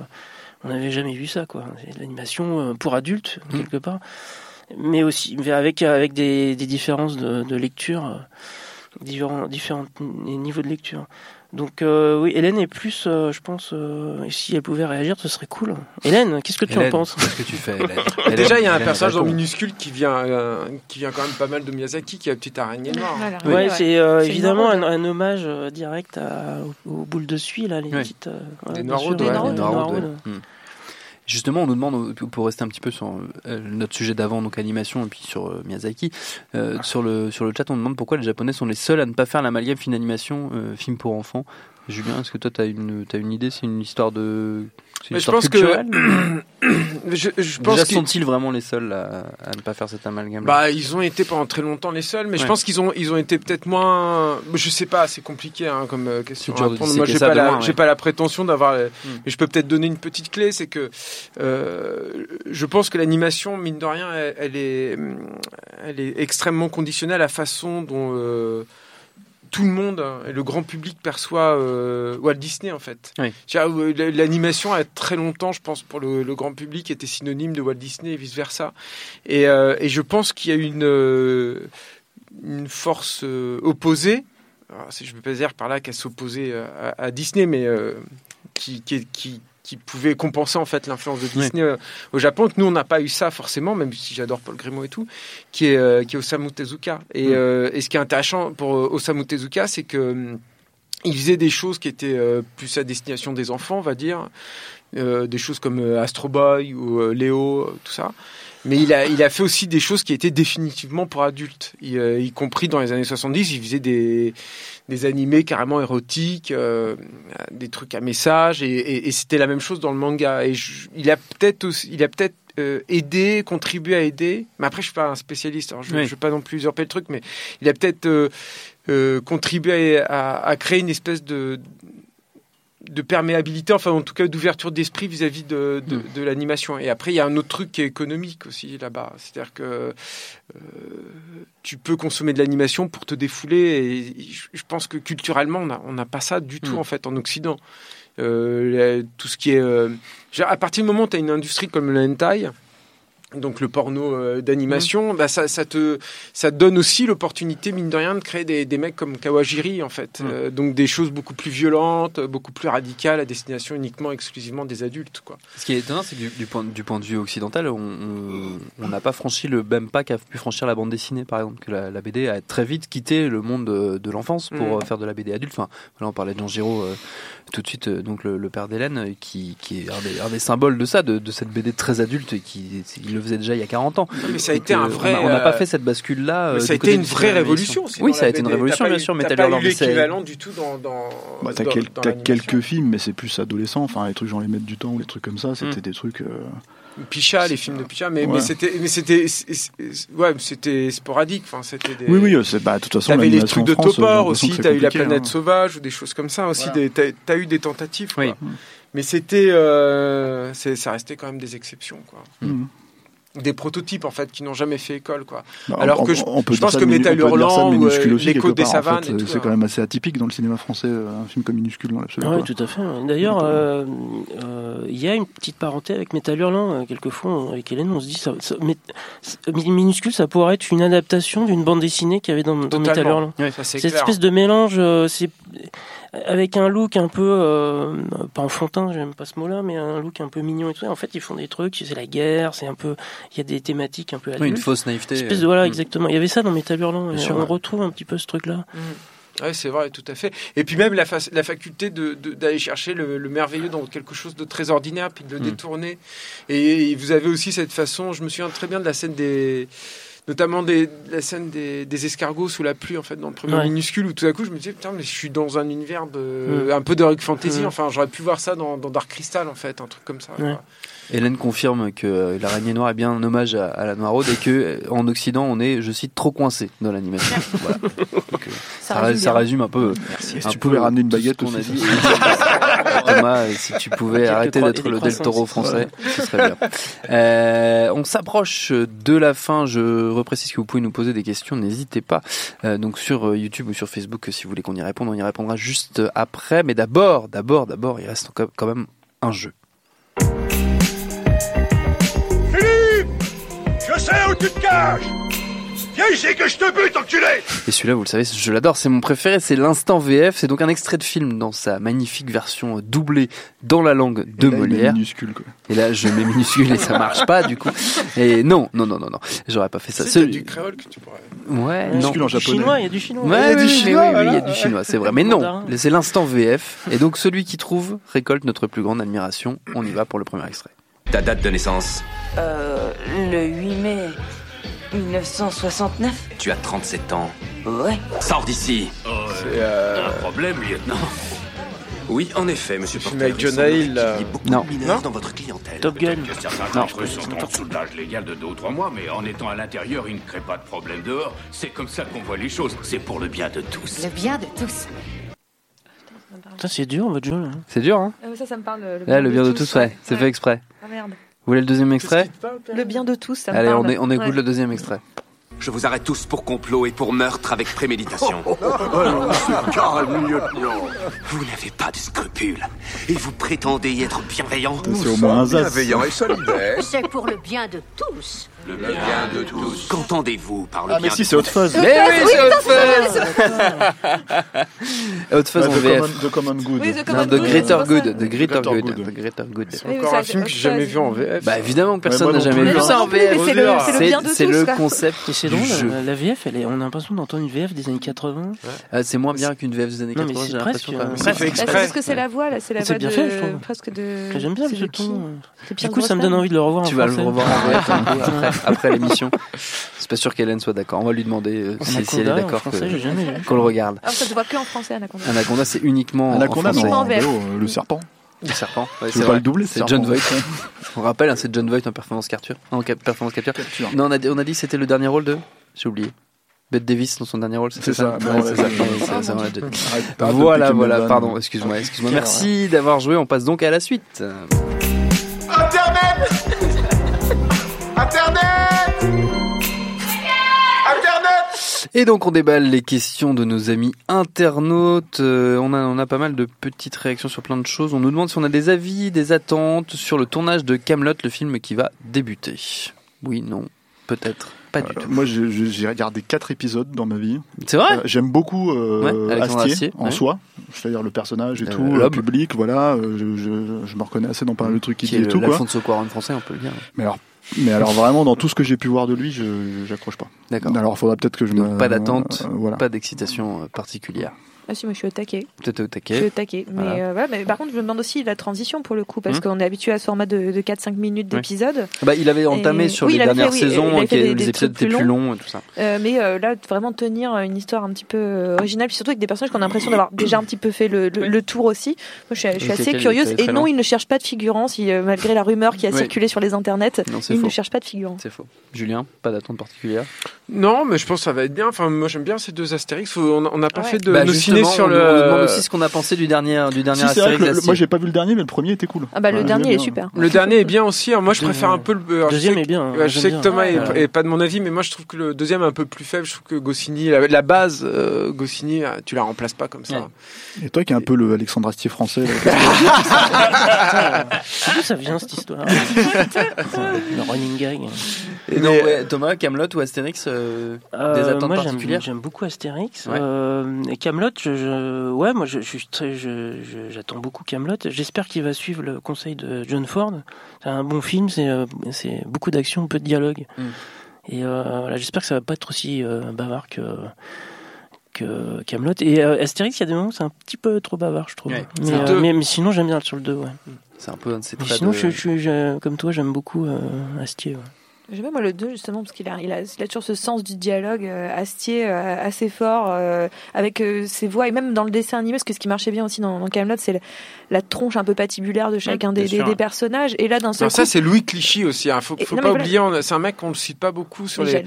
sur les dire que dans le film justement Ah, bah, ils pardon, arrivent- grâce à l'animation aussi euh, notamment de Louis Clichy de, euh, de retrouver euh, voilà, de donner beaucoup de personnalité par les voix mais aussi par le physique des, des, des, des personnages créés et je trouve que ça c'est une quand ils font la, la- ils passent plein de petits euh, druides là comme ça bah, je trouve que tout de suite dès l'image on a on a on a une personnalité on a quelque chose qui se dégage. C'est très malin. C'est très très malin comme Alors, film. moi sur le 2 j'ai un problème avec l'antagoniste puis j'ai un problème sur le Astérix Obélix qui sont quand même vachement absents en fait du film et, et pour moi ça c'est un, c'est un problème alors que il y avait un truc que j'avais beaucoup aimé moi sur le premier c'est la l'approche et, et- et ce qui est ce qui peut être d'ailleurs de bon augure pour Camelot c'était l'approche euh, réellement mythologique en fait du personnage d'Obélix. Et je trouve que c'était une euh, un parti pris d'adaptation qui était assez audacieux où vraiment c'était comme si c'était son Hulk en fait.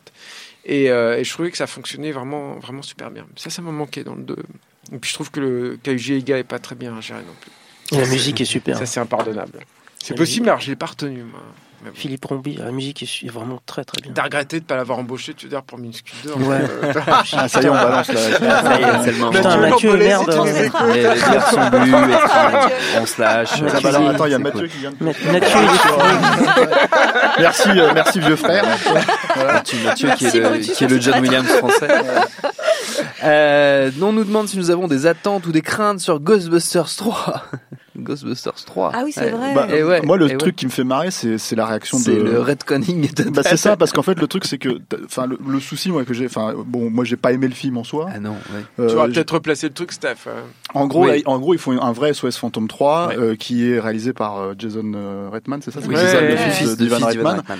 Et, euh, et, et en gros, l'idée, c'est vraiment de faire le, le SOS Fantôme qu'ils auraient raté il y a, Mm. il y a, il y a deux ans, euh, quand c'était le, le remake féminin de Paul Feig, qui, euh, qui, a- qui avait déjà créé une shitstorm énorme Oui. sur Internet à l'époque. euh, ne façon- serait-ce que sur la base du parce que c'est féminin, ce qui est complètement ouais. absurde. Euh, euh, ils auraient pu créer une shitstorm parce que juste c'est pas bon, quoi. Tu Oui. vois, voilà, après avoir vu le film, quoi.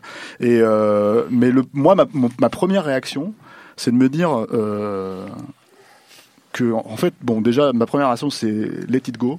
Faut lâcher prise à un moment, les mecs, faut arrêter avec. euh, avec, euh, Ah oui, avec, c'est la euh, reine des euh, neiges, quoi, ta première action. euh, ah non, mais c'est vraiment non, mais c'est genre euh, lâcher prise, quoi. Il faut arrêter Oui. maintenant. Tu vois, Mais de- c'est vrai, de- quand de- tu vois Bill Murray dans son costume, tu dis ah putain, Voilà. arrêtez là, c'est bon, on a assez vieux comme les ça. là, choses. et, la- et ma deuxième réaction, c'est c'est bah, c'est quasi inversé, c'est-à-dire que en fait, je, je, ça démontre de manière rétroactive l'hypocrisie de la logique, euh, de la façon dont on a marketé le film il y a deux ans, tu vois, Oui. le, le précédent, quoi. C'est-à-dire, euh, c'était c'était un film qui était euh, pointé du doigt comme un film extrêmement important parce que justement on mettait les femmes à égalité, etc., etc. Et là, en fait, tu vois bien que bon, bah si ça fait pas la thune, ils s'en Ouais. ils battent les couilles et ils, Ouais. font ils font le film, ils font ils refont le film comme ça. Et, euh, et quelque part, du coup, je comprends parfaitement la réaction de, de l'actrice qui était dans, dans, dans le SOS Fantôme qui a, qui a dit là que c'était carrément. Alors, elle, a dit c'est un coup à la Trump, euh, un truc, Mm. un truc dégueulasse et tout là. Euh, c'est Leslie Jones, c'est ça? C'est Leslie. Oui, euh, Leslie ouais. Jones, ouais. Euh, et je comprends sa réaction parce qu'en fait, ouais. fondamentalement, euh, bah, si elle, elle, elle, elle a vraiment cru en fait dans le message Mm. du film, bah, je trouve ça normal que que- qu'elle soit complètement dégoûtée. se euh, voilà quoi. ouais. Ouais. Maintenant, C'était celle qui s'en sortait le mieux en plus dans mon souvenir. Ah non, c'était. euh, Moi, j'aime beaucoup-. J'aime beaucoup. Kate McKinnon, qui. Est, une actrice, euh, qui est hyper drôle en fait dans le Saturday Night Live, le truc qui est en général pas très bonne dans les films Au malheureusement cinéma, parce moins bien. qu'il lui donne pas assez de, de, de rôles. euh. Moi j'aime bien euh, Paul Feig, mais bon, euh, je suis, je suis un Ouais. des seuls. Mais, Ah, ma vraie Non, réaction. non, à l'ombre d'Emily, c'est très bien. Ah oui, c'est très bien super, Paul Feig en plus, mais ma, ma- mon vraie réaction avec le film, c'est plutôt Jason Reitman, quoi. Oui. Non, parce que Jason Reitman, il y a un bon film tous les six films, enfin tous les, et le dernier qu'il a fait était pas mal, donc je m'inquiète beaucoup sur celui-là, quoi, parce que vraiment, euh, c'est Jason Reitman, bon mais non, statistiquement, c'est mauvais signe. Non, mais Jason Reitman, je, je n'a rien à voir avec Ivan Reitman, et, et, et je, je, je, je serais assez curieuse si c'est pour voir les Ghostbusters réfléchir sur eux-mêmes, sur ce qu'ils ont pu faire de mal dans leur relation avec leur mère, leur père et leur fils. Je suis pas sûre, sûre d'avoir envie de voir ça. Je sais Ouais. que ce sera pas ça, mais, mais, mais c'est ça le cinéma de Reitman, quoi. Et, et moi, là. Zool chez le psychiatre. bah, Sympa. ouais, ça va être un peu ça, où c'est euh, young adulte, euh, c'est Zool est devenu un, un ado et comment il gère. Enfin, j'ai pas envie de voir ça, en fait. Et Donc, je, Non, je, mais je, ça je sera suis pas pas ça, le rassurée. film, Mais hein. non, mais bien Non, sûr que non. mais je suis pas rassurée que ça Mais soit c'est- derrière, en fait. C'est c'est super bizarre Ça parce n'a que pas de sens pour moi. Jason Reitman, justement, Bah, moi, ça j'ai a du sens que juste parce que enfin, j'ai toujours en fait. hein. eu l'impression Oui, que le mec essayait, de s'inscrire à te. Porter Oui, un, à- un faux avec son père. Voilà, Bah de son père, ouais. être à- Ouais, son père, en- il faisait quand même des grosses comédies de Beaufaras. Non hein. mais voilà, SOS justement, le mec qui euh, s'est inscrit avec hein. Juno et tout, et c'est l'inverse, euh, Reitman, quoi. je trouve qu'il y a un trouve truc bien bizarre. Oui, enfin, pour moi, les films de Reitman, de ce que j'en ai eu, c'est quand même des films de beauf, mais euh, qui posent. Donc le truc, c'est que. Euh, The ça va, ça passe. Ah, ça, Oh, j'ai non. pas vu, Ah non, bah, mais. je, je euh, pensais pas à celui-là. Moi, je pensais à celui d'encore avant. Euh, Tully était vraiment pas mal. Mais euh, non, euh, Ouais, c'est vrai qu'il est un, il enchaîne, lui, Ouais, il enchaîne. mais sinon, non, c'est un peu la. Enfin, euh, mais je, je- non, je comprends pas. Il y a une forme de népotisme un peu chelou et qui est mal, qui est déplacé, je trouve. Un peu déplacé pour euh, pour pour. euh, Puis je suis d'accord avec Stéphane, quoi. Lâchez l'affaire. hein. Oui. Après, après, on juste pas, ça ils vont croiser les deux trucs. euh, Ils vont croiser les effluves et Oh, voilà, bah ils vont mettre ça. les On hommes, les femmes, et hop, tu vois. Faut euh, pas croiser les effluves, tu On sais bien c'est extrêmement dangereux. Euh, tiens, on, on nous signale qu'on parlait de cinéastes capables de passer du cinéma animé à la prise de vue réelle et euh, qu'on n'avait pas parlé de Brad Bird euh, tout à l'heure. C'est vrai que c'est, nous connaissant, c'est quand même assez rare. Et euh, on nous demande euh, ce qu'on attend de son prochain projet, qui apparemment est une comédie musicale, semble-t-il. J'ai même pas C'est génial. Je suis pour. Bah, les comédies musicales, ça, ça fait partie, c'est comme minuscule, c'est c'est du pur cinéma. C'est ça, c'est le genre qui est, c'est comme le western en fait. C'est Ouais. le genre qui est, qui est qui est né avec le cinéma euh, quasiment. Ouais. Enfin voilà. Thomas, c'est- toi qui es un peu le Brad Bird français, est-ce que la comédie musicale, ça te, te parle? Alors je, je, je comprends que les gens aiment les comédies musicales, mais moi j'aime pas. Ah, attends, attends, attends, attends, Ce soir, le Thomas, mec- il aime pas. Le mec Il l'ambiance. donc il aime pas, Voilà. qui il aime pas les comédies musicales Il aime rien. ceci Il dit, je te comprends. À part, à part. South Park et. Super comédie musicale, ça se passe. Très, très On va bien, parler Trey vachement Parker et Matt Stone, quoi. bien. Ouais. Ouais, ouais, ouais. Comment ça, ça s'appelait comment ce truc avec les poupées là euh, Team America. Team America, c'est une Ça, comédie ça, musicale. c'est un. Meilleure scène de vomi Ah oui, du c'est une monde. ça c'est pas mal. Meilleure scène de vomi du monde. Très, beau- très beau film. Euh, concernant une adaptation de manga, que pensez-vous du choix de Rodriguez pour l'adaptation de Gunnum, supervisé Ah par bah, Cameron? écoute, on l'a vu, donc euh, on pense a- que c'est pas un très bon choix. Euh, Sauf que tu as signé un embargo. Ah merde, Tu as signé un embargo jusqu'à vendredi. Fox, si tu nous entends. Jusqu'à vendredi, tu as signé un embargo, donc tu fermes ta- ton petit clapet, d'accord? Oh là là. Je ne dis rien, sauf en, en présence de mon avocat. C'est scandaleux. Bah, vous le saurez en écoutant l'épisode. Non, mais t'as pas le droit de dire ce que t'en Non, penses. tu dis, tu dis pourquoi Si, pas. quand ça- quand Tu ça dis, va, on ça verra. Voilà. Euh, donc vous écouterez ça dans l'épisode qu'on consacrera Voilà. au film dans nos ciné. Voilà, voilà. Il n'a pas Euh, pu s'en empêcher. Il a pas pu s'en C'est empêcher. plutôt Le lui, mec a hein. beau signer les papiers. Tu l'as signé. Tu l'as signé, sous, moi j'écris comme, j'écris comme, un, comme un médecin. T'as écrit un autre Comme nom ça, T'as écrit un autre nom J'ai écrit Perrine Kenson, hop, et- Merde, il va en avoir deux alors.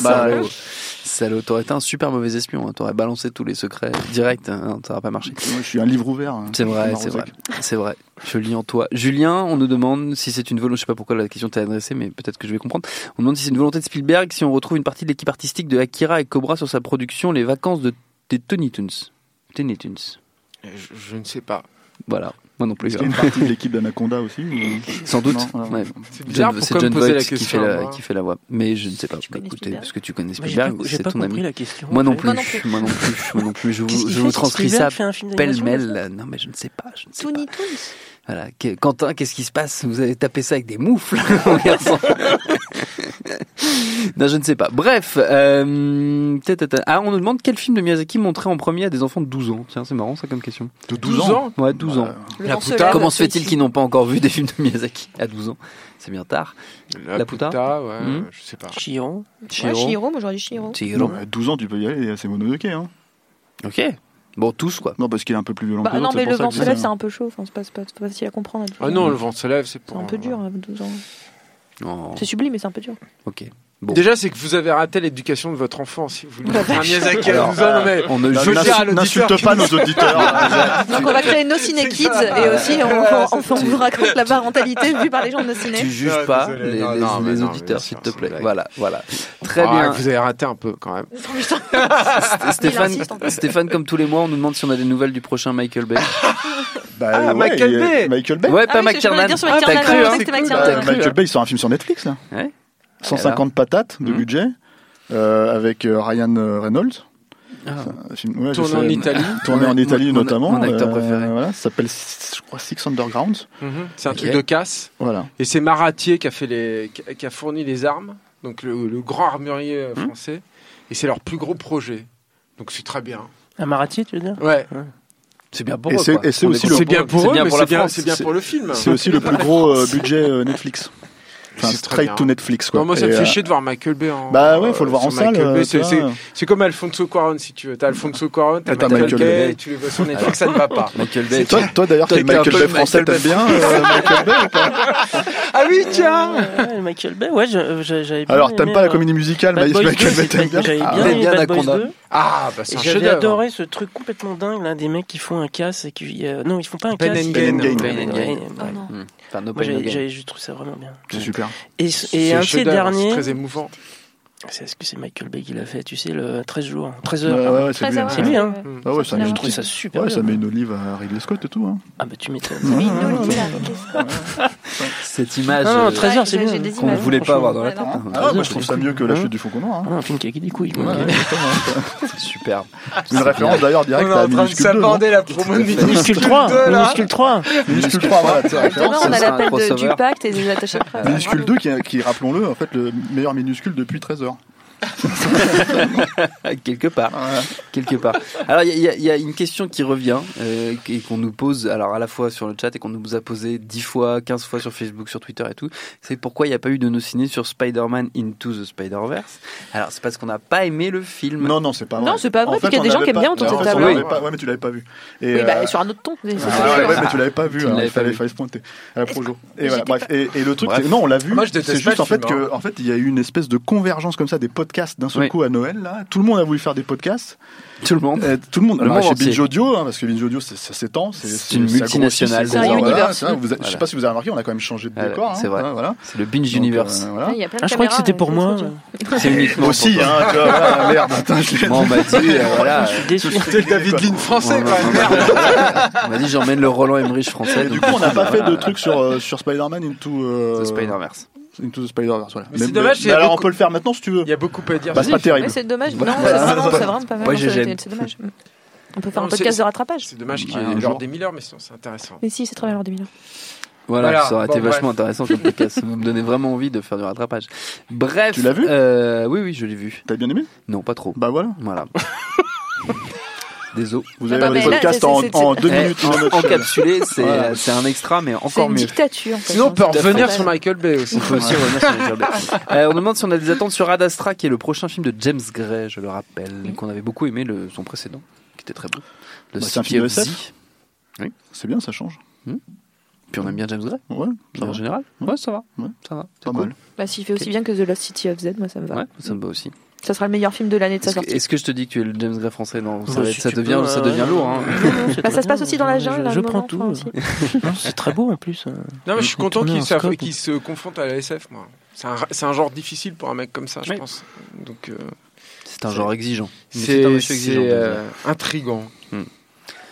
On nous demande euh, ce qu'on a pensé d'Aquaman. Je vous invite donc à écouter le podcast qu'on a fait dessus, hein, le Extra Ball de David Honora. Mais on demande précisément euh, si Julien l'a vu et si, si ce que tu as pensé de la direction artistique d'Aquaman. Je sais pas si. C'est très joli. Je, je découvre, je découvre qu'il y avait une Les direction cheveux, c'est artistique beau. sur Les Aquaman. cheveux, c'est beau. Alors, euh, T'as préféré les hippocampes Non, alors, ou, je sais euh, pas pourquoi on me demande, on me pose la question. Moi, j'ai un copain, il m'a dit, ouais, vas-y, euh, c'est comme si euh, Dino De Laurentiis était allé voir Luigi Cozzi, il lui avait dit, voilà, mais on le connaît ton copain, hein, ça va, on Oui, le oui. connaît. Il en Et dit tu- des- il a carte blanche. Alors Luigi Cozzi, c'est un Ah, bien, ça. réalisateur fabuleux de Hercule avec euh, Ça fait envie. hein. avec Lou Ferrigno. Ah, bah, Ouais, alors moi, non, Moi, ça, me- ça me c'est donne pas envie du- ce que tu c'est me dis. pas du Alors, tout voilà. comme ça. Alors moi, on m'a dit ça, donc j'y suis allé le lendemain, si tu veux.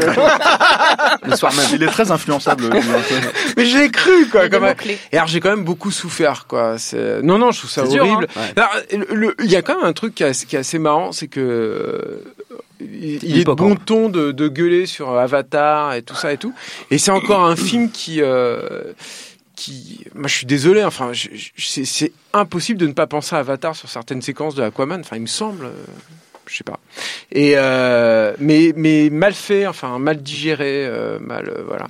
Comme Et- tous les trucs qui font référence Et il y a un autre truc, c'est que moi, hein. moi, j'ai énormément de respect pour John Knoll, qui est peut-être le plus grand superviseur en activité chez ILM en ce moment avec Denis Muren. Et mais alors, le, le, le travail en fait sur le sur le film, je je- j'aime pas du tout quoi, notamment les cheveux numériques et tout. Je trouve ça, je trouve ça tout vilain. Donc voilà. Et pourtant, je déteste pas James Wan, mais je sais pas pourquoi on me pose la question. C'est bizarre. je Je me mets à pas, parler gens, ça croit. de Lewis Il y a, il y a Coates, aussi des gens qui ont commenté ta tenue en disant que t'étais bien habillé, que c'était rare qu'il y ait des Merci. gens élégants chez nos ciné, parce que d'habitude on Bah, ressemble à des ados. Bah si, attendez, vous avez vu C'est vrai que Thomas est très euh, chic. Bah, attendez, est très chic. Nous on est en suite. hein, Bon, moi, je suis, euh, euh, voilà. Comme je suis d'hab, hein, à ça paillettes, va. enfin en flûte, les gens. Oui, oui, oui. C'est vrai. C'est vrai, c'est vrai. C'est vrai que tu brilles, tu brilles de, la mille, paillette. tu brilles de mille feux. Euh, tiens, une question pour Thomas. On te demande euh, quelles sont tes envies pour la suite? De ta carrière, pas la suite de la soirée. La Tu suite de, tu ma carrière Oui. Bah, J'ai envie de faire du live, moi j'ai envie de Ouais. faire de, la prise On de l'a vue c'est ce qu'on a dit tout à l'heure. ouais. Donc euh, plus de d'acteurs humains, euh, plus de dialogue, euh, toujours autant de musique, je pense. Euh, mais il y aura un peu de toujours karaté un peu de karaté, oui, un peu de serpent dans la jungle, Par rapport à. Anaconda. Important, ça.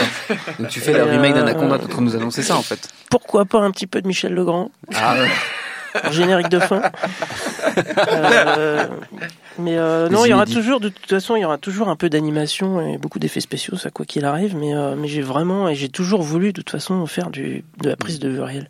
Et tu as travaillé en sens d'ailleurs sur le sur le 2, enfin le fait qu'il y ait des acteurs, qu'il y ait des, des, des vrais personnages en fait, c'est aussi Ouais, une ouais, façon ouais, il y de, avait- il y avait une envie de, de dire coucou. euh, de tâter de l'humain. voilà. C'était bien, c'était Ouais, bon. c'était cool. On nous dit qu'il y a une rétrospective Alberto Latuada à la Cinémathèque. Et alors le, le monsieur qui nous dit ça nous dit qu'il ne connaît absolument pas. J'ai cru comprendre que c'était le frère spirituel de Michael Bay. Est-ce que vous avez des recos dans sa film Dit-on. Ah, comment il s'appelle le mec? Alberto Latuada. Ouais, ouais. Je ne sais pas qui c'est. Non, Ah, non, non. c'est l'échec de la cinéphilie. C'est l'échec total de la cinéphilie. Il faut pas nous demander hein. des trucs précis. Hein. Faut nous demander Ouais, ou alors le mec euh, il se paye une autre fiole. Là. Ouais, possible. Hein Ah non, mais Bon, Enfin, on va- après on va la jouer la comme ça, quoi. il y a des- il y a des- Personne qui ira chercher. vocabulaire, c'est toujours génial. De quoi Ouais, mais c'est c'est fleuri, c'est Stéphane C'est Moïsakis. imagé. ouais. Euh, tiens, on nous demande s'il y a des conséquences à la catastrophe commerciale qui a été Marwan, qui est un film que nous avons beaucoup aimé, que nous avons défendu dans cette émission. Mais non, heureusement, il a signé euh, pour faire le film avec The Rock juste avant, donc euh, il a il a encore une cartouche à tirer, euh, Bob Zemeckis. C'est quoi sûr. le film dont tu parles? Euh, c'est un c'est un truc, euh, c'est le, le le projet chéri en fait de Dwayne Johnson depuis euh, très longtemps. Et c'est un film. Alors je me suis pas super renseigné dessus, mais je crois que c'est un film de sur un guerrier euh, hawaïen en fait. Et, et c'est un gros Ah truc ouais. épique, un Ah, peu je voilà. Ça va être bien, ça va être, Ah, ça va être ouf. génial. On a vérifié, hein, Alberto Latuada est un vrai. euh, Mais oui, mais je, je connais, c'est le Thomas euh, Zabo italien. Ah oui, c'est ça. Mais il, est, il est décédé depuis. Ah ouais. Il s'en est pas remis, le pauvre. Il a fait euh, Venez donc prendre le café chez nous en 1970. Euh, Venga prendere il café de noi. C'est vachement bien. Ah, il paraît Faut- que c'est un le très voir. bon film. Ouais, c'est un celui-ci, très bon euh, film. Voilà, cœur de chien ça. aussi. Cœur de chien, c'est très bien. Voilà, une épine dans le cœur, mafioso. Enfin voilà, je connaissais mafiosa la série, mais je vois pas ce que c'est. Ok, très bien. Euh, et on nous demande enfin, tiens, on finira là-dessus, si on, on osera parler de Nicky Larson. Est-ce qu'on osera, aller le voir déjà Bah, c'est ça, en fait. quand même, parce que Moi, la bande-annonce, t'iras ça, ça, il y a des projets, ça? Euh, bah, pas pour nous. ça hein. s'appelle des avant-premières. Il y a des avant-premières, je pense pour les partenaires aussi, mais pas pour, euh, Mm. pas pour les Mm. autres. En Ils ont- de sais pas, moi, besoin de la presse, Moi, j'ai vu un film du mec, là. la show. Euh, c'est la La bande Fifi ouais. Euh, ouais, euh, babysitting. Voilà. C'est, à chier. À Mhm. chier, hein. Euh, et, euh, et je les ai plus jamais. Ouais. Ok, C'est- d'accord. c'est, euh, Cool. Non, mais vraiment, ouais, c'est-à-dire que, non, mais. Faut des c'est principes parce dans que la vie, Stéphane. Oui, parce que c'est un, un- tu, tu l'as vu? De C'est un quoi? espèce de Babysitter de- ah, ouais, non, c'est un jamais. babysitting. Non, parce Ouais, qu'ils ont bah, tout pris à. Projet X Ouais. et Projet X c'est extraordinaire et Babysitting c'est pas Ah, j'ai bien. pas vu Projet X, mais le truc, c'est que c'est un espèce de fan footage comédie, tu vois. Ah d'accord. Et Je c'est trouve ça vraiment- bien. Oui, c'est c'est une fois Ah footage ouais, de soirée. bien. Ouais. Enfin, je- je- Tu pas fais un mauvais coton, toi. hein. J'irai pas jusqu'à le voir euh, Projet deux X, fois. c'est mieux. Il donc, pense euh, à son avenir, Thomas. Pour ça vrai, il en- sûr. il en pense pas un Ouais, est très dans- mot. Ne ne- le croyez pas. Philippe Lachaud, j'aime bien, j'aime bien. Et donc, Nicky, donc tu vas aller voir Nicky Larson Ah oui, bien Bien sûr. sûr, évidemment. Quand on est Ah, par l'animation, tout ça. C'est quoi, chiche Chiche. On va passer par des moi, je fais, je, je de la merde, hein, moi, pendant les. Tu fais des commentaires pendant le film. Ah, on y va, on y va. On y va, vous irez, vous viendrez nous raconter, ce sera il faut aller voir. Minuscule 2. Il faut aller voir Minuscule Parce 2 que au Minuscule 2, cinéma. c'est le, c'est le meilleur minuscule depuis euh, l'Empire L'Empire contre-attaque. Voilà, c'est euh, c'est le parrain 2 des minuscules. Donc, euh, je pense que c'est, voilà, il faut aller le voir. Faut vraiment, euh... Et non, faut la ach- blague à part, c'est vraiment bien. Non, euh, vraiment Non, bien. non, il, faut, il faut acheter les livres de Julien Dupuis. Je les remontre à la caméra minuscule, les coulisses de minuscule et euh, minuscule à la loupe euh, qui sont sortis donc chez Brajlon et chez Castelmore. Bravo Julien, bravo Ah, pour bah toute oui, ton œuvre. bravo, bravo, bravo, Thomas. bravo Thomas Merci, Zabo merci. euh, pour ce film et Hélène Giraud Et ça, ne s'adresse pas qu'aux enfants. Non, bien sûr que 2, non. Vous allez Bien trouver votre compte si vous aimez Vous les monstres, votre si vous aimez l'action, si vous vous aimez Predator. Tout le monde aime La Predator. La bagarre, l'amour. Ah, Il y a un peu de sexe aussi, non mouvements de Un tout petit peu, ouais. Vite, top quand ça c'est un peu, c'est pas un boulard, c'est celui-là. pas un boulard. Non, c'est vrai, c'est vrai. Même si t'as voulu un peu de contact humain, on a bien compris. Ce sera minuscule 3. Ce sera pour les bonus du DVD. Exactement. Très bien. Merci à tous d'avoir participé à ce No Ciné Club. Merci infiniment donc Thomas. On l'a dit, on souhaite évidemment tout le meilleur à Minuscule 2, les mandibules du bout du monde qu'on vous invite à aller voir au cinéma dès mercredi. Un grand merci à Quentin et Solène à la technique, évidemment. Prochain No Ciné Club, ce sera le 19 février. Binge.audio pour toutes les infos utiles. On vous dit à très vite. Je préfère partir plutôt que d'entendre ça, plutôt que d'être sourd. Binge.